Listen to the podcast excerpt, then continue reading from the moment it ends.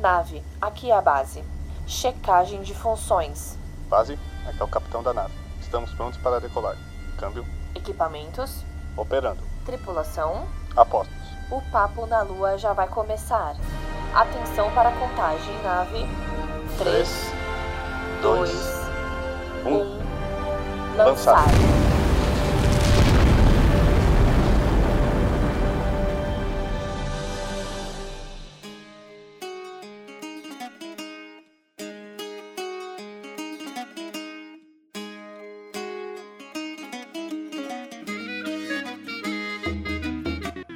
Sejam bem-vindos, seres, a mais um Papo na Lua. Eu sou o Arthur e eu sou responsável por esse podcast, por esse projeto. E hoje iremos conversar com ele, que é mestre de RPG, é também um youtuber e criador de conteúdo para audiovisual e agora está começando a trilhar o seu caminho como um roteirista de quadrinhos. Ele, Vinícius Pérez! E aí, cara, beleza? Tudo bem, Arthur? É isso aí, cara. Quem, quem é RPGista tá sempre fazendo um montão de coisa aí, né, cara? Criador de conteúdo tá fazendo sempre alguma coisa, né, cara? Tipo, a gente tá sempre produzindo, sempre nessa correria de tá trazendo algo no dia a dia, trazendo algo para poder complementar a, a nossa vivência dos outros à nossa volta, correto? Com certeza, né, cara? Porque a gente faz. É... O RPG, na verdade, ele é a vida, ele é o dia a dia. Porque não importa o gênero, não importa o, o jogo, o que você esteja criando, ele obviamente vai estar atrelado a um monte de coisas que você vivencia, suas próprias expectativas, personalidade, comportamento e lidar com pessoas. Você fala de, de, de jogos é, coletivos, como é a proposta né, do RPG, você automaticamente está falando de grupos que estão cooperando mutuamente por alguma coisa. Então, é maravilhoso, é muito bom, é um aprendizado diário e um prazer enorme, porque quem gosta de RPG é apaixonado. Pô, cara, com certeza. A gente, querendo ou não, contando história, aprende muito mais sobre a, no, o nosso redor, a nossa, nossa pessoa, as pessoas dos outros, né? Porque, querendo ou não, sempre traz um pouquinho da característica do outro pro personagem que ele tá jogando ali, né? E aproveitando já essa, esse, esse gancho sobre vida e até mesmo história, cara, quem é Vinícius Pérez? De fato, qual é a tua história, cara? De onde você veio? Vamos lá. Vinícius Pérez é um engenheiro de 31 anos, é solteiro, mas não tão solteiro assim. é orientado, com fé, casado é, que o pessoal brinca, né? É, eu sou um pequeno empresário, paulista, paulistano, né? Moro aqui na capital de São Paulo. Sou o irmão mais velho de três irmãos. Cara, eu naquilo que eu gosto, né, que eu faço como entretenimento, minha paixão sempre foi o RPG, sempre, desde moleque. Eu conheci o RPG por volta de 99, por final de 98, 99, por, aí. Faz bastante tempo já. E aí foi um baque assim na minha vida, porque foi uma coisa louca, né? Eu sempre fui um cara que sempre gostou de imaginar muita coisa, eu sempre gostei muito de fantasia, sempre, sempre gostei de ler. Então eu, eu, eu, eu a gente sempre, pô, se a gente for parar pra pensar, até o Polícia Ladrão é um tipo de RPG, né? Então a gente sempre brinca, quem gosta de imaginar, ler coisas, ver filmes, né? Gosta de ficção. Então se amarra nessas questões. E eu, eu sempre fui amarrado nisso. E aí um amigo meu, Bruno, ele chegou um dia e falou assim: Olha, vou mostrar uma parada muito louca aí para você, para mim e pro meu irmão Paulo, irmão do meio. E é um negócio muito louco aí, eu chamo RPG, vou mostrar para vocês e é, vocês vão gostar. Ele começou a contar: Não, é um jogo, contar histórias, né, coletivas, é um jogo aí tal, que você vive aventuras. Eu falei: Pô, caramba, que negócio legal. E o cara, aí o cara chegou na casa da minha avó a gente e, mostrou pra gente um livro dos monstros de AD&D, cara. E eu folhei aquela parada e eu fiquei, assim, maluco, fiquei alucinado, cara. Porque eu falava, pô, que negócio legal, bicho. Você vê as criaturas, aquele monte de informação e você não conhece nada, você quer saber o que aquela informação significa, o cara começa a explicar um pouquinho e você fica maluco. E chegou com um D8 vermelho na minha casa, assim, uma coisa que eu falei, nossa, um dado que não é de seis lados, existe isso, existe. Era um D8. E a gente fez uma improvisação ali na hora. Ele falou, ah, então eu vou, eu vou, vou ensinar vocês a jogarem. Vamos jogar uma partida aqui. Pô, a gente jogou na escada da casa da minha avó, assim, eu, ele e meu irmão. E foi, sem sombra de dúvida, o dia mais legal que eu joguei RPG na minha vida, justamente porque eu não entendia nada ainda. Era apenas diversão, fantasia e todo lado lúdico. E aí eu continuei jogando, cara. Continuei jogando, aí me tornei mestre. É, a história de todo mestre é o cara que não, não tem os mestres para mestrarem, ele tem que virar mestre. Mas eu confesso a você, Arthur, que eu prefiro ser mestre, cara. Eu gosto mais, não sei, me, me agrada, né, essa questão dessa supervisão do jogo, é, propor o desafio, né, é, propor o ritmo do, da história, isso eu gosto bastante. Continuei mestrando, conheci muitas pessoas maravilhosas assim no RPG, os meus melhores amigos são os caras do RPG. Eu passei a ler muito mais, passei a entender muito mais conceitos de, de das áreas humanas, mas das áreas exatas também. Eu fiz trabalho de escola com livro de RPG, cara, pra você ter uma ideia. Então, é, fez parte da minha vida, faz parte da minha vida. É, cara, foi, foi irado o negócio. Faz parte da minha vida. Eu, inclusive, não, não consigo dizer quem eu seria se não fosse RPG. Que ele, ele trouxe para mim, transformou as melhores coisas que eu vivenciei. E agora, né, atualmente, eu tenho trabalhado à frente de dois projetos, né? Que é um cenário de fantasia medieval e uma HQ, uma HQ que se passa, né, nesta, neste cenário. É isso, cara. Acho que é mais ou menos por aí. Ou então, tipo assim, querendo ou não, o RPG foi gancho principal para te levar a ser um criador de conteúdo, falar do material de RPG e começar também a contar suas próprias histórias, seja nas mesas de jogos, como também no quadrinho que está surgindo agora, correto? Sim, foi, foi o grande norte, né? Eu, eu, eu cheguei a, a, brincar com algumas outras coisas. Eu, eu, eu, sempre quis desenhar, gostava de rabiscar coisas, mas nunca tive muita habilidade, né? Eu até, até brinco de vez em quando, rabisco os negócios, mas que eu sou bem, bem ruim, né? Mas eu sempre gostei. Eu lembro também que, assim, antes de ser jogador de RPG, ou por volta de me tornar né, jogador de RPG, é, eu gostava, pô, molecada jogava muito fliperama, quem tem minha idade um pouco mais jogava fliperama e tal, tinha os primeiros consoles de videogame tinha o Street Fighter, era muito louco o negócio. Um, um, personagem era do Japão, o outro era da Índia, tinha o brasileiro. Eu lembro que uma vez eu fiz uma versão minha de um Street Fighter e tinha cada cara de um país e tinha suas características. Então eu sempre gostei de criar coisas, né? Mas certamente o RPG ele me deu um norte. O RPG ele me, me, me equilibrou no que eu não, não conhecia, mas eu queria conhecer, né? Não sei se ficou muito claro isso mas ele me deu um, um caminho mais, mais equilibrado mesmo de, de, criar coisas. E aí foi, nossa, uma paixão. Eu falo para todo mundo, eu não tenho vício nenhum, exceto o RPG. Eu sou um cara muito ligado no RPG, cara. Muito, assim. Pô, maneiro. Mas que não é, cara? Que não, assim, quem... A, a, gente tá vendo hoje uma, uma segunda era de crescimento do RPG, né? A primeira foi nos 80, e hoje no Brasil, em particular, tá crescendo muito, muito, muito. E isso deu muita chance para até novos jogadores conseguirem aderir a esse hobby que é realmente maravilhoso. E aproveitando esse. Pode realmente, falar, cara. É isso que você falou, é verdade. É, o, o, fim dos anos 90, até 95 foi o grande boom, né? Foi a era de ouro do RPG. Até o comecinho de 2000 ali, 2003, 2004, o RPG ainda tinha uma grande uma grande parcela na, na sociedade assim de entretenimento mais um pouquinho mais nerd, né? É, e depois caiu, realmente depois caiu bastante. Mas agora, nos últimos, talvez últimos especificamente os 5 anos, mas talvez os últimos 10 anos começou a ter um, uma ascensão novamente. E há quem diga que a gente está entrando numa ascensão poderosa novamente do movimento no país, que pode vir a ser a grande era de ouro de verdade, maior ainda até que era de 90. Então, cara, isso é um puta combustível, me dá um baita gás assim para trabalhar e ver um monte de gente trabalhando.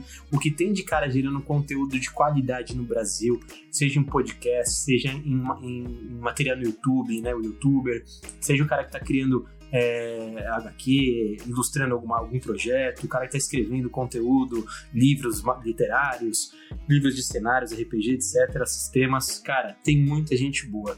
Então eu realmente tô, eu tô muito assim esperançoso de que a gente viva um grande momento. Com certeza. E você, como, como tá sendo esse seu processo? Quais são as dificuldades, os aprendizados que você tá tendo com esse envolvimento uh, de começar a produzir um conteúdo, né? Além de sair das mesas de jogo, levar isso para um fato de você analisar jogos que você faz tanto no seu canal no YouTube, que é o, o Teto de Mesa, e também com agora você começando a organizar as coisas que está vindo pro Orben de Libra. Cara, é, as dificuldades são sempre é, organizar as ideias, né? Porque ter, ter alguma ideia ou pensar em algum, algum projeto, formato, eu acho que isso é até natural de todo mundo que, que gosta de algum tema. Isso, isso vai servir para qualquer coisa, desde a culinária, o esporte, a, a literatura, estudo científico, enfim. Ter uma ideia, pensar algo é, é, o primeiro ponto, mas você materializar isso de uma forma que, que, que funcione é, processualmente é mais difícil. Então, assim, todo jogador, agora, né, falando especificamente do RPG, todo jogador de RPG ele, principalmente aquele cara que, que gosta do RPG medieval, a fantasia medieval, que é, o, que, é o, que é o estilo mais jogado no mundo, né? Ele sempre, ele sempre tem algo que, que, ele, que ele cria, até porque é parte do jogo de RPG. Você tá sempre criando um personagem, tá sempre criando uma história, você tá sempre criando uma aventura, então você tá sempre desenvolvendo esse processo de criatividade. Então é natural que as pessoas queiram criar algo, e não, é, não foi diferente comigo, né? Então, ao longo da minha vida, desde de 99 para cá, a gente sempre vai brincando, explorando algumas ideias, um continente, uma aventura, uma ilha, um mapa. E eu fui, fui brincando com isso ao longo do tempo. Mas, é, para o, o, formato, né, esse formato que, que hoje o Orbe Libre já tem uma cara, ele começou mesmo em 2016 eu e um amigo meu, Anderson Moreira, a gente falou, pô, vamos rabiscar algumas coisas. Olha, eu tenho umas ideias do meu lado, aí eu tenho umas ideias do meu vamos juntar algumas, algumas coisas e tentar escrever algum negócio? A gente começou a fazer uns brainstorms juntos, começamos a rabiscar algumas ideias, a gente montou um, um servidor, né, pra gente é, alocar alguns conteúdos que a gente desenvolvia, e a gente fez alguns esboços bem iniciais, né, e só que ele não acabou não continuando, ele não seguiu em frente, e eu falei, não, então eu vou tocar, eu vou tocar, eu quero, eu quero dar forma mesmo. Então, alguns elementozinhos que a gente tinha juntos, gente, eu segui, utilizei, e seguir com o projeto, né? Seguir com o projeto. Então, assim, como eu falei, o mais difícil não é você ter uma ideia, ter uma ideia, pensar em alguma coisa. O, o mais complexo é você transformar essa ideia em algo realmente palpável, alguma coisa tangível que tenha partes, que tenha processos que se conversem, que tenham lógica, que, tenham, que sejam eficientes como modelo de jogo. Porque, afinal de contas, o RPG é um jogo, então ele tem que funcionar para outras pessoas além do que você mesmo goste, né? Então acredito que seja mais ou menos isso em relação a dificuldades. Entendi. Mas é um processo que queira não faz parte, né? É, é, o nome já se diz processo, aprendizado, é, é lidar. Hoje, por exemplo, no próprio quadrinho que está fazendo, você apenas escreve, correto? É, exatamente. O, os quadrinhos eu faço o roteiro, faço os scripts, e aí o Fernando Moreira faz toda a parte de ilustração, e o Diego Loyola, o Alface, faz uh, uh, toda a parte visual, assim, de diagramação, é, coloca os balões de fala pra gente, faz a edição final, ele faz o, ele faz, ele acerta o projeto para nós. Mas claro, não, são só nós três que, que, que, trabalhamos, né? Não somos só nós três, é, tem mais gente que está envolvida, o pessoal que joga, o pessoal que está por perto, o teatro de mesa, que é parceiro, por exemplo. Mas, mas sim, é a minha parte na HQ é fazer o roteiro, porque ela é baseada justamente em mesas de jogo que, que nós jogamos no, no, no, no de Libra, né? Então a minha parte é fazer o roteiro. Entendi. E, vamos lá, agora me fala um pouquinho mais do universo do Orbe de, é, o Orbe de Libra. É, qual é o contexto que ele se passa? Você falou que ele tem referência numa mesa que você tem narrando para um pessoal há um bom tempo, mas o qual é o, o que qual essa história, o que essa história traz para contar? Me conta um pouquinho dela, porque eu, não, eu li já o primeiro, o primeiro capítulo que você disponibilizou, é, mas compartilha aqui o pessoal que não teve a chance de ver ou de ler, tem um pouquinho de interesse para poder ver ou entender como funciona toda essa história, esse universo que está sendo criado. Cara, o Orbis Libra é um cenário de RPG medieval nacional, né? É, é um cenário que abrange é, a clássica fantasia, a magia, naturalmente, toda a parte lúdica dos tradicionais jogos, todos os sistemas, desde o D&D, o Old Dragon, que é brasileiro, Pathfinder, outros sistemas, outros jogos, quanto de autores também consagrados. Aí a gente tem um Tolkien, Lewis, Martin, os autores do Tormento aqui no Brasil, enfim, uma série de outros autores que a gente pode, pode citar como referências básicas, né? Porém, a ideia é ter um foco mais presente em temáticas mais verossímeis, um pouco mais densas, utilizando mais conflitos, mais laços emocionais, né? É, a minha perspectiva é conseguir trazer para a mesa uma atenção um pouquinho mais ligada às relações é, sociopolíticas, é, culturais. Eu quero trazer um maior protagonismo nas pessoas, de fato, né? Porque, de fato, as pessoas, sim, são as grandes detentoras de todo o poder de transformação, toda a criação de histórias, criação de mitos que propagam pelo mundo, né? É, eu quero apresentar algumas ideias, de fato, que a gente é, que consiga fugir do trivial, daquilo que é comumente visto é, no cenário de RPG clássicos. É, o intuito é conseguir estimular os jogadores a encontrarem fórmulas adicionais além daquela, ah, é um mundo mágico, acontece por magia, a explicação sempre é alguma, algum contexto bem fantástico, né? O que, claro, existe sim Orbe de Libra, é muito bem-vindo, obviamente, mas só que de uma forma um pouco mais sutil, menos um pouquinho menos recorrente e, obviamente, poderosa, né? E aí a HQ, a HQ ela é mensal, a gente já conseguiu disponibilizar agora semana passada o volume 2, é, ela se baseia em aventuras de RPG que são vividas, né, vivenciadas no cenário de Hora de Libra. Ela, como eu tinha mencionado agora há pouco, né, é representada pelos traços do, do Fernando Moreira, que é um excelente artista, autodidata, um cara muito bom, de muita qualidade. Toda a diagramação, a parte de revisão, é, que, que, a revisão faz comigo também, a diagramação, edição, final, faz né, todo, todo o projeto ficar coeso é o Alface, é o Diego Loyola, né? E o apoio do Teatro de Mesa, qual eu faço parte. A gente sempre disponibiliza lá os links de download do PDF lá no site do Teatro de Mesa, as redes sociais do Teatro de Mesa e também do Orbe de Libra, né? E, e sempre a colaboração do pessoal que joga nas mesas, participam, dão ideias, criam sugestões, criam memes e tal que a gente posta lá.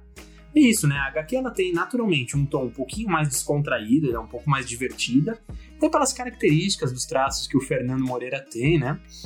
É, mas ela apresenta alguns acontecimentos locais, personagens, a relação que eles criam com a ambientação que eles estão inseridos, e aí serve como um ponto de partida para quem quer conhecer realmente um pouquinho mais a proposta do que é o cenário. Perfeito. Para quem quiser ler e entender todo o universo que se passa, o Orbe de Libra. O link para ter acesso ao Facebook do projeto está aqui embaixo na descrição desse podcast. É só clicar e você vai ser direcionado totalmente para o Facebook. E lá tem um link, né, Vinícius, que você pode fazer o download do próprio primeiro capítulo, correto? Exatamente, a gente disponibiliza lá o link para download no, download no do site do Teatro de Mesa e, mas também na, na, própria rede social tem a HQ postada em formato de, de imagens. Então, o primeiro capítulo e segundo capítulo estão lá disponibilizados para o pessoal dar uma lida e conhecer um pouquinho do cenário, conhecer um pouquinho da proposta do Airbnb. Eu, por exemplo, tenho que ler o segundo, que eu não li ainda, li só o primeiro, eu já achei foda, tem que ler o segundo, tô devendo. Até, olha só, devia ter lido o segundo antes de começar esse podcast, mas é a vida que segue, eu vou ler depois. Aí já te incentiva a ler o segundo. O segundo tá mais interessante, com traços mais adequados, a fotografia tá mais bonita, o design tá mais interessante, você vai curtir. Pô, com certeza. Eu terminando aqui esse episódio agora, eu vou, eu vou direto para lá. E uma coisa que eu acho que é interessante, né, que até uma coisa que aconteceu, que eu conversei com outra criatura de conteúdo, que tá também desenvolvendo um livro no universo dela, que também é jogadora de RPG e tal. E ela falou que muita coisa que ela tá notando nas artes dela, porque ela é roteirista e ela desenha o próprio quadrinho, não tem terceiros, é essa mudança e essa evolução constante de traço e até mesmo de escrita é, no projeto dela. Tipo, é uma coisa que ela tá vendo agora totalmente com clareza, porque ela pegou esboços do início do projeto e comparando agora, que tá quase para sair o livro, ela começa a enxergar essas mudanças, sabe? Essa graduação de melhora. E isso é uma coisa que eu acho muito interessante no Independente, que é esse processo criativo, né? Esse processo de evolução criativa. Como você falou, a diferença do primeiro capítulo para o segundo capítulo já está gritante já. Isso, isso eu acho que mostra a evolução do artista, do escritor e do projeto como um todo. Eu acho isso maravilhoso quando você tem essa oportunidade de ver esse crescimento, sabe? É, até porque, cara, é, quando a gente começa a criar é, algo, ele sempre parte de um princípio experimental.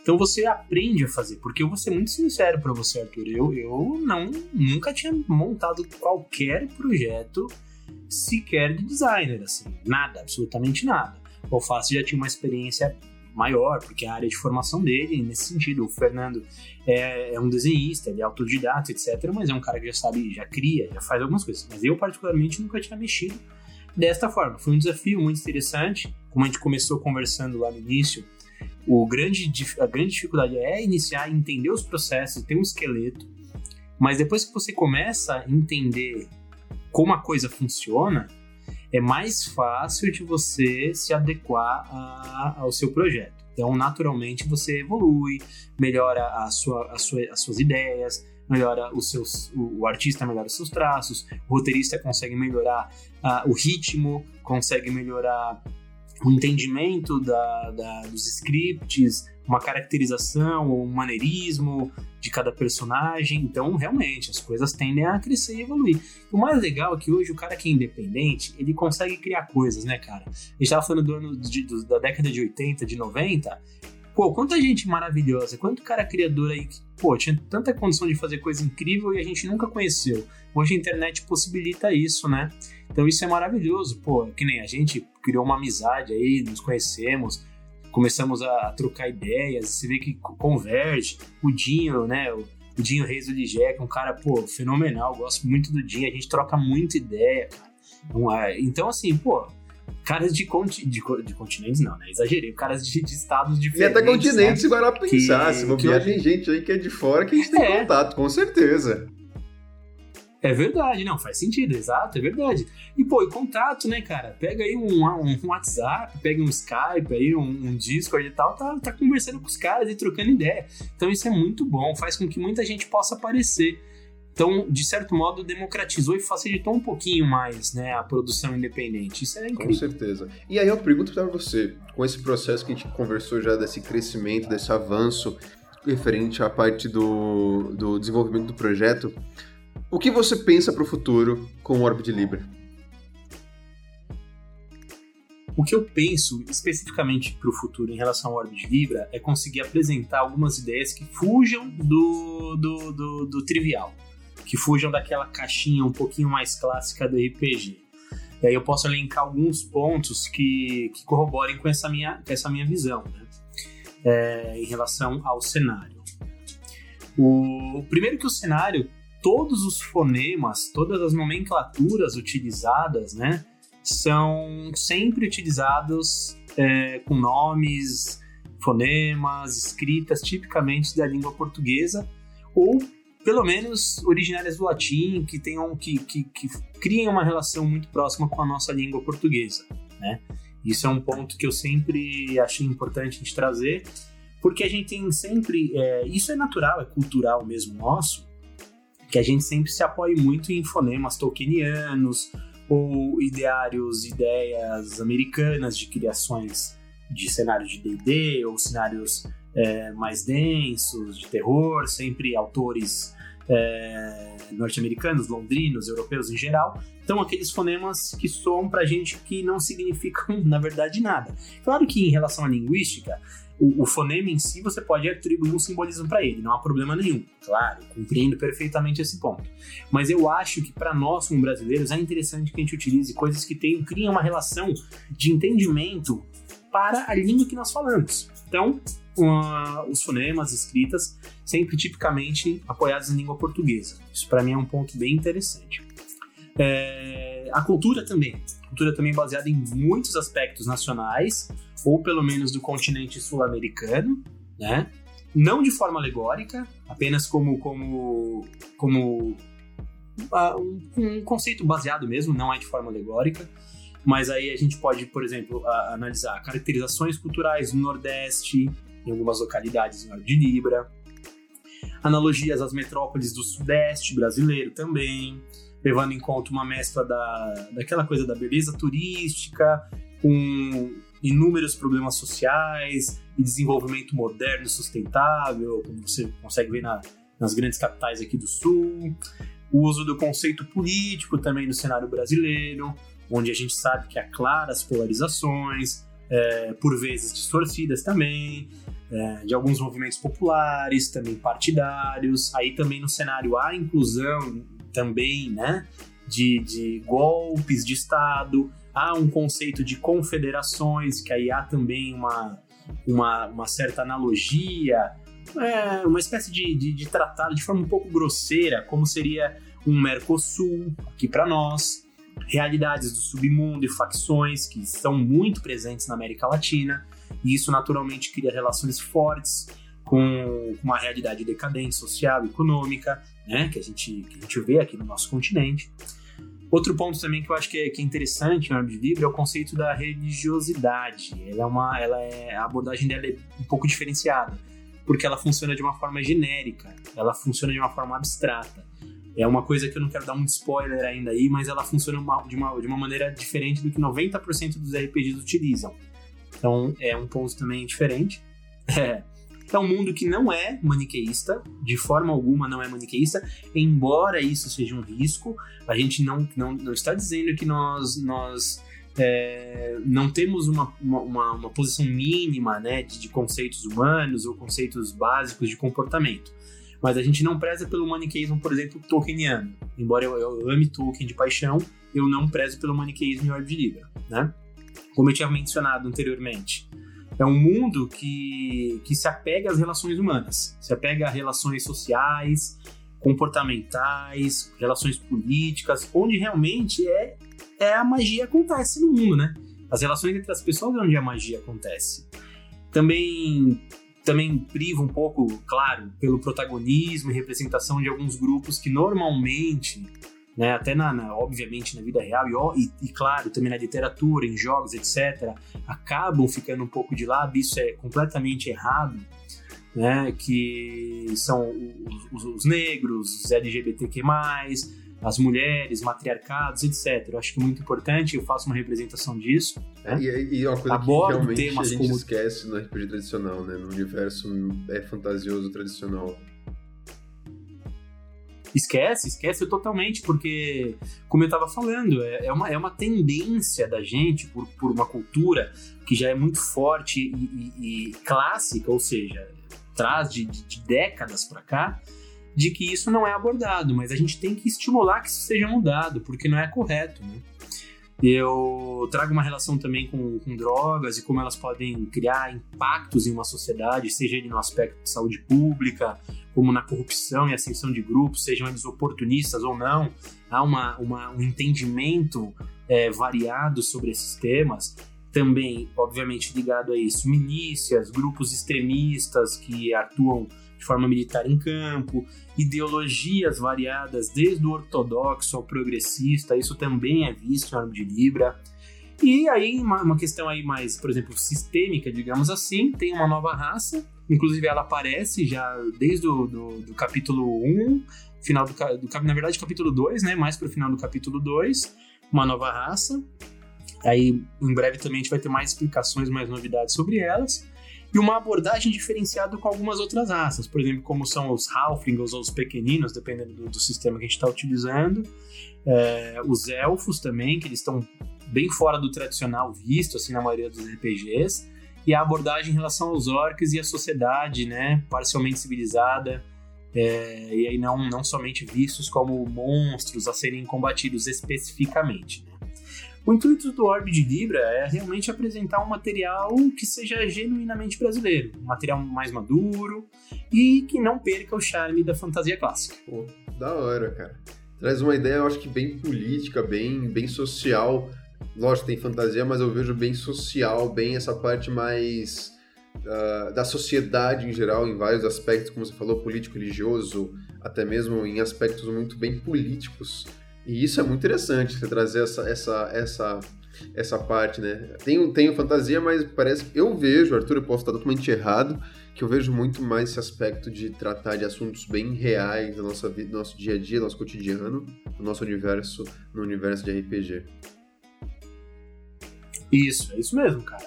A fantasia ela é presente, ela não vai se perder. A gente vai ter a magia, a gente vai ter as criaturas fantásticas, a gente vai ter um monte de, de contos míticos, grandiosos, isso não se perde.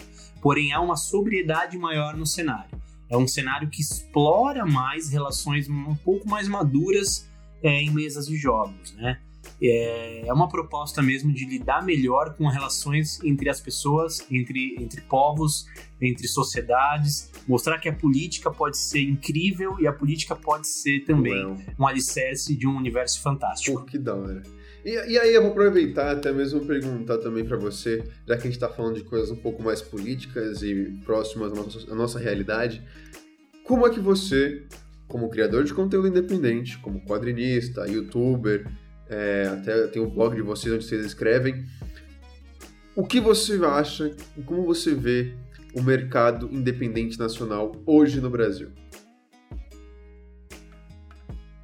Eu vejo com bons olhos, porque conforme a gente conseguiu democratizar um pouco a informação com a internet, criações de, de canais no YouTube, blogs, redes sociais, a gente passou a se conhecer mais, né?